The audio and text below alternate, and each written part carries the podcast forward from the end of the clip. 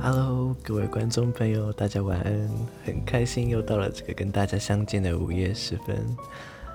今天又是一个下雨的日子，听说今天台北下雨下到都淹水了，在新闻上有看到，真的是蛮夸张的。不过现在大家多么缺水，可以多下点雨也是一件好事喽。今天很开心，是一个 Friday night，大家又辛苦了一整个星期，总算是到了可以喘口气的时间了。既然是这样一个美好的夜晚，那当然今天的这期节目我们要来点轻松的小单元喽。大家就当做是 Friday night 的娱乐小节目，一起在这个愉快的夜晚时光 say good night。这里是 EG Fat 频道的晚安电台节目，我是 Ken。非常欢迎，也感谢大家今天在这个美好的一天，也来到这个属于你，也属于他的睡前晚安频道。明天六月五号本来是很多大学预定的毕业典礼，不管是系上的还是学校主办的，很多都是取消或者是改成线上毕业典礼了。我有很多朋友本来都是为了参加其他朋友的啊。或者是同学的毕业典礼，特别提前一个月就预好了假，结果现在就变成说只能在家里互相开个线上小聚会度过这样。我还有听到蛮多同学，他们也是就是自己约一约，然后一起穿学士袍，然后就是用那种会议直播的方式，大家一起参加一个小型聚会。有些高中的毕业典礼好像就真的是这样，就是全班。然后进同一个会议室，然后老师开一个直播，跟大家一起做互动，这样。虽然有点可惜，不过在这里我还是想要一起恭喜所有的毕业生，恭喜大家都即将迈入人生的下一个旅程。毕业不是结束，它是一个崭新的开始。祝福大家都鹏程万里。还有这学期剩下最后几周，也要千万小心，不要懈怠喽。如果是暑假有要国考的同学，还是有要实习的同学，也在这里一起祝福大家都可以顺顺利利喽。现在线上上课的模式还蛮多样的。我刚刚跟一个同学在聊预录影片上课的事情。我们有一堂课啊，就是教授会预先录好上课的影片，放在云端学堂上面，让我们自己去选择上课的时间，自己去自主学习。我自己就是，嗯，老师讲话速度比较慢，我就会把。上课速度调成一点五倍速或是两倍去看他。我同学刚刚跟我说，他也是这样子。我听到的时候就心里在窃笑，原来不是只有我自己，其实很多人都是这样子的。我们还讲到，就说一个小时的课，我们开一点五倍速到两倍速来看。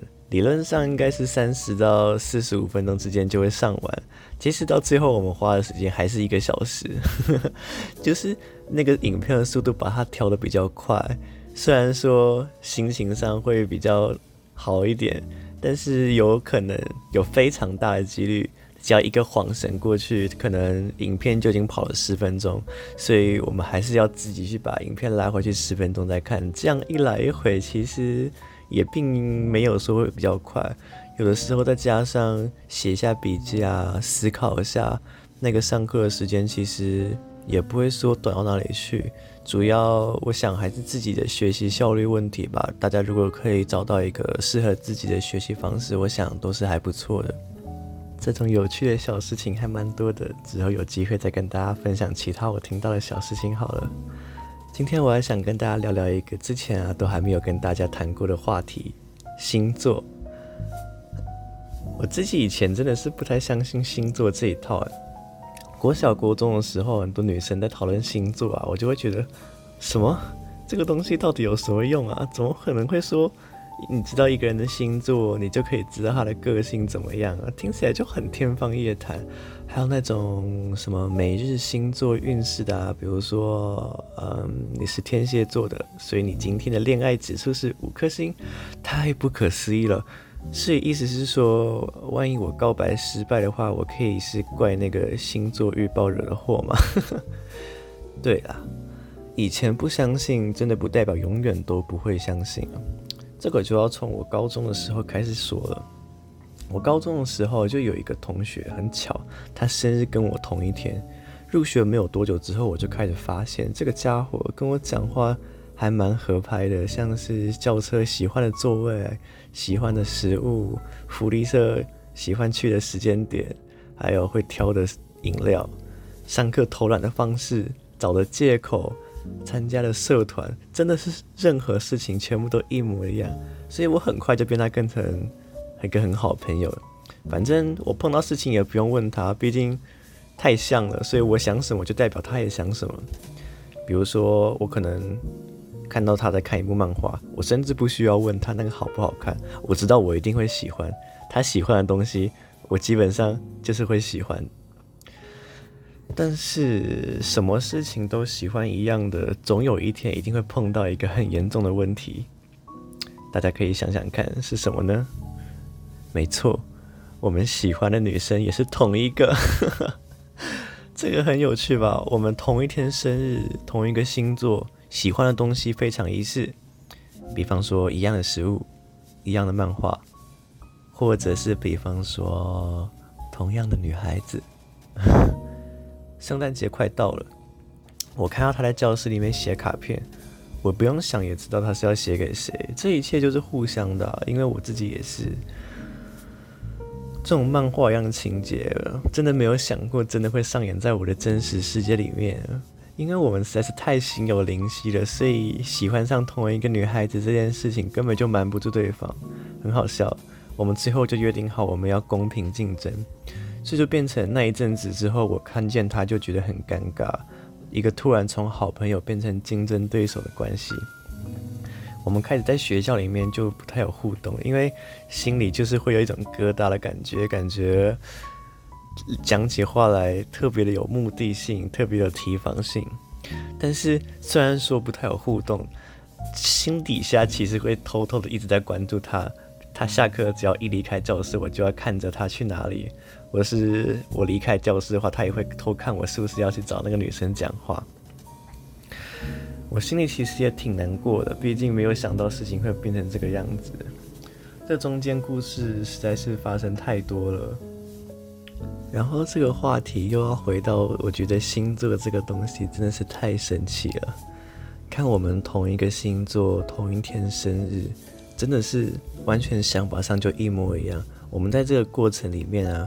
就是圣诞节啊，还是情人节什么的，反正这些节日，我们送的礼物，我们准备的卡片的形式，然后甚至后来我们表白心意的方法什么的，完完全全就是一模一样。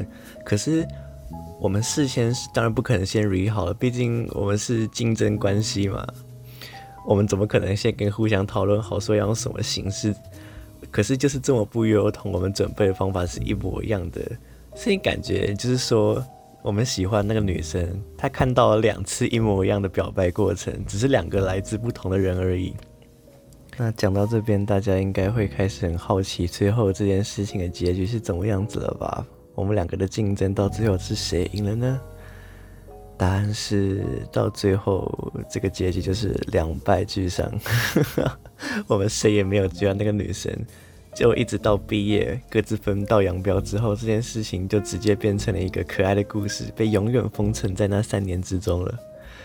泪水交错的暧昧，嗯，我想这一定就是这个青春的故事了吧。我还蛮喜欢那种奋不顾身、全力去喜欢一个人的心情。大家觉得怎么样啊？星座这些小事情到这边，我是真的已经信得心服口服了。